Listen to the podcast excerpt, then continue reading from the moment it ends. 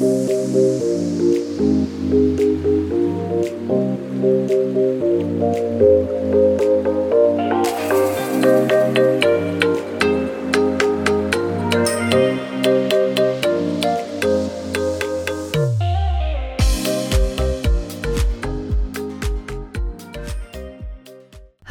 und herzlich willkommen beim Podcast Personalwelt, dem Podcast für deine persönliche Weiterentwicklung und den etwas anderen Personalthemen, beziehungsweise mit einem etwas anderen Blick auf die Personalwelt.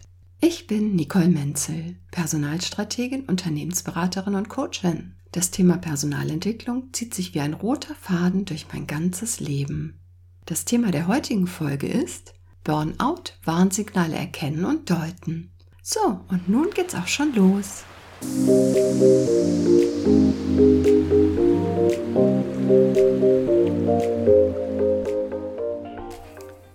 Psychische Erkrankungen sind derzeit so hoch wie nie. Die derzeitige Pandemie tut ihr Übriges dazu. Ein großer Teil davon sind Menschen, die sich vollkommen ausgebrannt fühlen. Die zu große Belastung im Job eine geringe Leistungsfähigkeit und die Einstellung der privaten Aktivitäten in der Freizeit. Wenn du diese Zustände kennst, solltest du dies als eines der ersten Warnsignale sehen, dass du deine Grenzen überschritten hast. Wenn du daran nicht zügig etwas änderst, könnte ein Burnout drohen.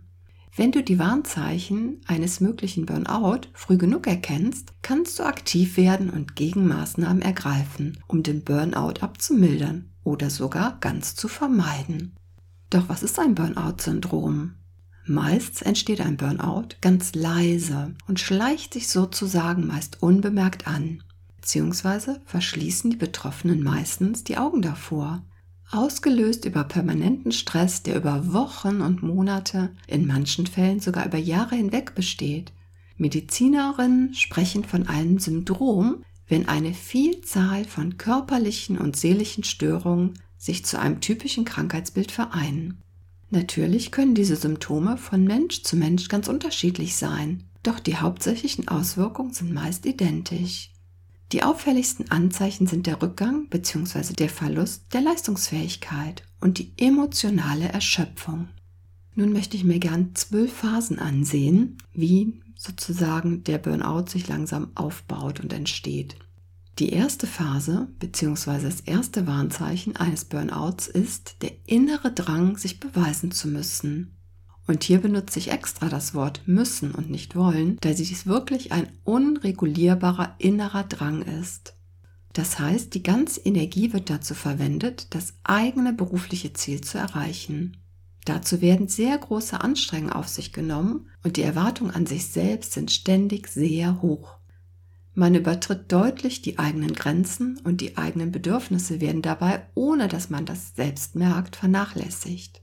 Dies fängt meistens damit an, dass man kaum oder gar keine Pausen macht, zu wenig trinkt, wenig oder falsche Nahrung zu sich nimmt. Verstärkte Leistungsbereitschaft ist das Thema der zweiten Phase. Der Drang zum Perfektionismus und zu übertriebenen Leistungen steigt ins Unermessliche, wodurch noch mehr Energie aufgebraucht wird alles um den eigenen Ansprüchen gerecht zu werden. Man hat das Gefühl, alles selbst machen zu müssen und unersetzlich zu sein. Es kann so sein, dass man unfähig ist, Aufgaben zu delegieren und damit findet keinerlei Arbeitsentlastung mehr statt. Die dritte Phase. Die eigenen Bedürfnisse werden nicht mehr wahrgenommen und richtiggehend ausgeblendet. Beispielsweise das Verlangen nach Ruhe, Entspannung, Schlaf und sich zu regenerieren wird immer unwichtiger und rückt damit in den Hintergrund.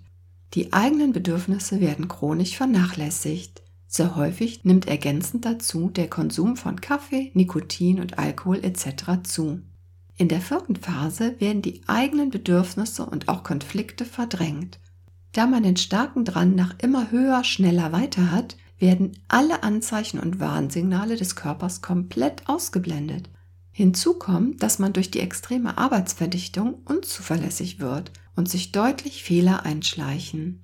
Es fängt beispielsweise damit an, Termine zu vergessen, zugesagte Aufgaben nicht oder nicht vollständig zu erledigen und dass Aufgaben ungenau oder sogar falsch erledigt werden. Es häufen sich Energiemangel und Schwächegefühle im Alltag, besonders im beruflichen Alltag. Fünfte Phase. Hier wird die Realität nur noch verzerrt wahrgenommen. Die eigenen Werte werden vernachlässigt und nicht mehr gelebt. Die Pflege von beruflichen Kontakten und auch private Freundschaften werden nicht mehr als Unterstützung oder sogar als Entlastung gesehen, sondern werden jetzt als Belastung empfunden. Es kann nicht mehr Wichtiges von Unwichtigem unterschieden werden. Das heißt, die Wahrnehmung wird auf ein Minimum reduziert. Die sechste Phase. Die vorhandenen oder auftretenden Probleme werden verleugnet. Es wird überhaupt nicht mehr wahrgenommen, dass man die eigenen Bedürfnisse nicht mehr erfüllt. Für Hobbys, Freunde und Aktivitäten in der Freizeit wird sich kaum noch Raum und Zeit genommen. Man ignoriert und verleugnet die B- bzw. Überlastung und Überarbeitung. Ja, und in der siebten Folge erfolgt der Rückzug. Es breitet sich ein Gefühl der Hilflosigkeit aus. Alle positiven Gefühle werden dadurch verdrängt. Um sich abzulenken, wird häufig Alkohol und Medikamente zu sich genommen. Dies dient als eine Art der Ersatzbefriedigung. Als Überforderung oder sogar Bedrohung wird das soziale Umfeld angesehen. In der achten Phase erfolgt eine deutliche Verhaltensveränderung. Man schränkt sich immer mehr ein, was das eigene Verhalten anbelangt und wird unflexibel im Denken. Kritik möchte man gar nicht hören. Man weist Kritik komplett zurück und empfindet sie als Angriff auf die eigene Person bzw. Persönlichkeit.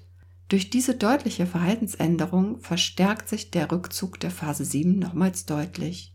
In der neunten Phase kommt es zur Entfremdung. Man verliert das Gefühl für die eigene Persönlichkeit und es entsteht ein Gefühl der inneren Leere. Es fehlt der eigene freie Wille und man funktioniert wie fremd bzw. ferngesteuert. In der zehnten Phase wird das Gefühl der inneren Leere dann ganz extrem. In dieser Phase findet ein Wechsel statt zwischen sehr dollen, schmerzhaften Emotionen mit einem Gefühl der inneren Leere bzw. des inneren Abgestorbenseins. Man fühlt sich völlig erschöpft und mutlos. Ja, und es ist ein Kampf, den Alltag zu bewältigen. Dies kompensiert man häufig durch zum Beispiel Shoppingtouren, unkontrollierte Fressorgien und leider häufig auch durch den Konsum der verschiedensten Arten von Drogen. Nicht selten kommt es zu schweren Angst- oder sogar Panikattacken.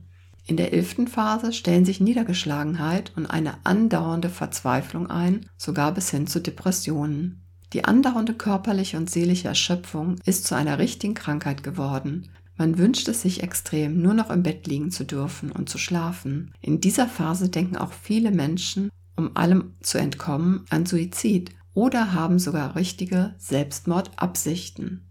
In der zwölften Phase kommt es dann zur vollkommenen Burnout-Erschöpfung. Mittlerweile ist das Immunsystem dauerhaft geschwächt, die Gefahr von Herz-Kreislauf-Erkrankungen und Magen-Darm-Leiden sind erheblich gestiegen.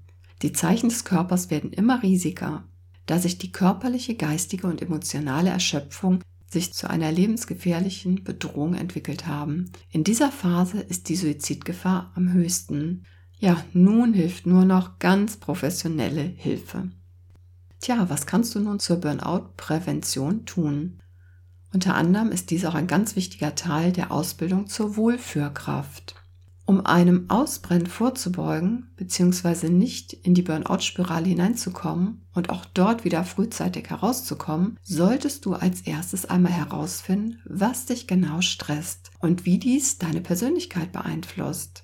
Da es sich bei einem Burnout um einen Prozess handelt, muss jeder für sich den richtigen Weg finden, um aktiv seine eigene Prävention zu betreiben. Auch hier bietet dir die Ausbildung wertvolle Unterstützung an. Einige Maßnahmen zur Vorbeugung könnten sein.